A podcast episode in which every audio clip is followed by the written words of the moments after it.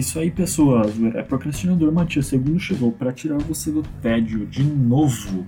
Achou que eu ia desistir depois da vergonheira que eu passei no episódio passado? Tamo aí de volta para encher o saco, mano. É isso aí mesmo. Mas no episódio de hoje, a gente vai falar de uma banda de glam metal e as lições que nós podemos aprender com essa banda de glam metal. Só que essa não é uma banda de glam metal comum, é Steel Panther. Basicamente, como bandas de glam metal normais, principalmente as que foram lançadas ali pela década de 80, elas falavam de amorzinho, blá blá blá, porque eu te amo, etc, etc. Steel Panther fala de putaria explícita. E eu, cavucando algumas letras das músicas deles, percebi que muitas das letras dá para você aprender várias coisas boas se tirar delas e prestar atenção. Então eu fiz uma lista com algumas das coisas legais que dá para aprender com Steel Panther e trouxe para passar para vocês. Então vamos para listinha. A primeira música que eu trouxe é Party All Day, que basicamente comenta em achar o seu emprego dos sonhos sem ser julgado pelas outras pessoas. A música basicamente fala que quando o vocalista teve a sua primeira doença venérea, ele realmente descobriu o que Deus quis que ele fizesse para a vida dele, que é basicamente fuck all night and party all day. Isso que eles falam na música. Eu sei, parece zoado, mas é isso mesmo. Outra parte da música fala que por ele não ter um emprego idiota, ele acorda no meio da tarde, bebe cerveja e assiste desenhos. Porque ele tem uma banda, então foda-se. É basicamente isso a letra da música. Então, como eu disse, achar o emprego perfeito. Próxima música que eu vou falar se chama Pussy Whipped. E a lição que eu quero trazer para vocês é não abandonar os amigos quando se está namorando.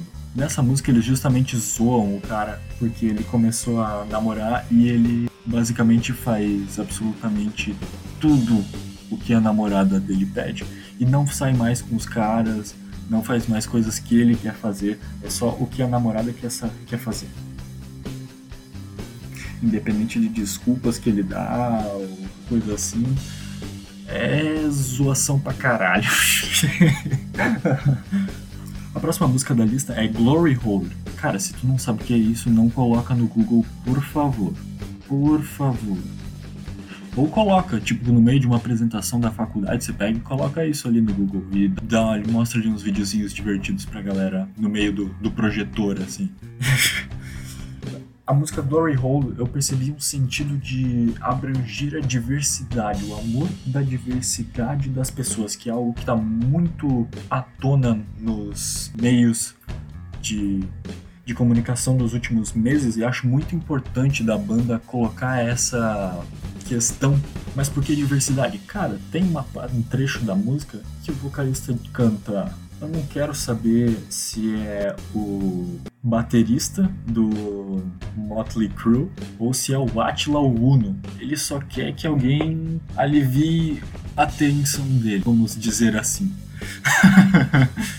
Aí é massa que no trailer dessa música tem tipo uma filinha pro Glory Hole, aí tem tipo um monte de cara vestido de várias coisas diferentes. Tem um cara vestido de Ronald McDonald, um cara vestido de Jesus, e, e assim por diante. E aí a, a filinha pro Glory Hole no banheiro de uma escola ou faculdade, whatever. Na última música que eu quero falar hoje é Party Like Tomorrow is the End of the World.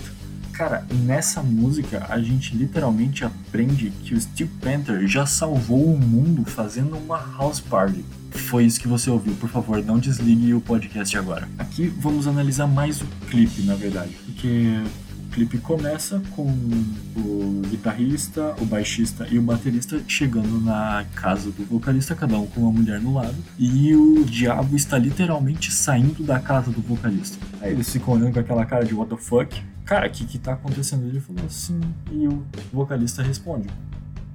Aí ele veio aqui assim falar que o mundo vai terminar amanhã. Aí eles olham para ele de volta e falam: tá, se o mundo vai terminar amanhã, a gente precisa fazer uma festa hoje.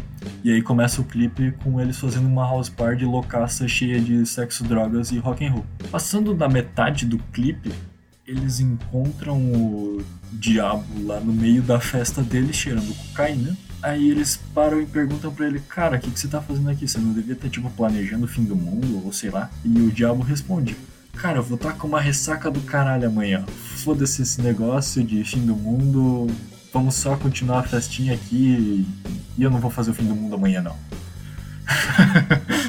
então, literalmente, o Steel Panther já salvou o mundo pelo menos uma vez fazendo uma house party e convidando o diabo.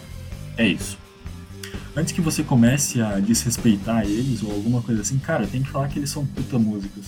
Se você pegar outra banda zoeira, que nem assim, por exemplo, os Mamonas Assassinas, cara, os Mamonas tocavam músicas boas pra caramba, os caras tecnicamente eram muito bons, assim como o pessoal do Steel Panther.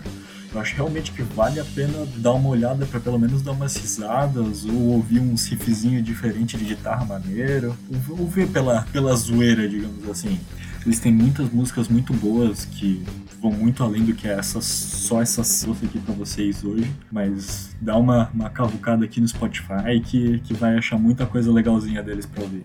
E por hoje é isso, galera. Assim, muito obrigado por ouvir até aqui e apoiar o podcast. Se você realmente curtiu, manda o link dele para um amigo ou compartilhe nas suas redes, isso me ajuda realmente pra caramba. Me sigam no Instagram, arroba. Eu só tenho essa rede social, tipo, não tenho Twitter, não me seguir lá que que lá eu vou divulgando quando é que tem, quando é que tô gravando, quando é que tô editando, etc, etc. E por hoje é isso. Nos ouvimos na próxima quarta-feira e miau é isso aí.